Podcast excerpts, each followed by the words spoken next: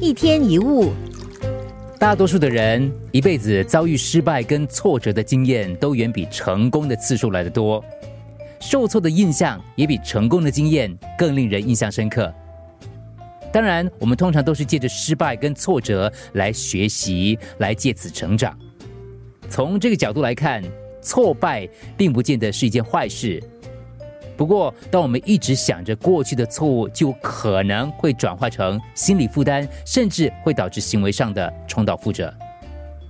有位选手呢，由于将在下一场比赛遭遇曾经打败过他的对手，所以非常的焦躁不安。他的教练看他一副心神不宁的样子，就问他：“呃，你怎么了？你在想什么？”“我我在想上一次的比赛，我我怕会输。”教练就回答了。怕会输，也就是不想输，对吗？既然你不想输，那你为什么一直想着输呢？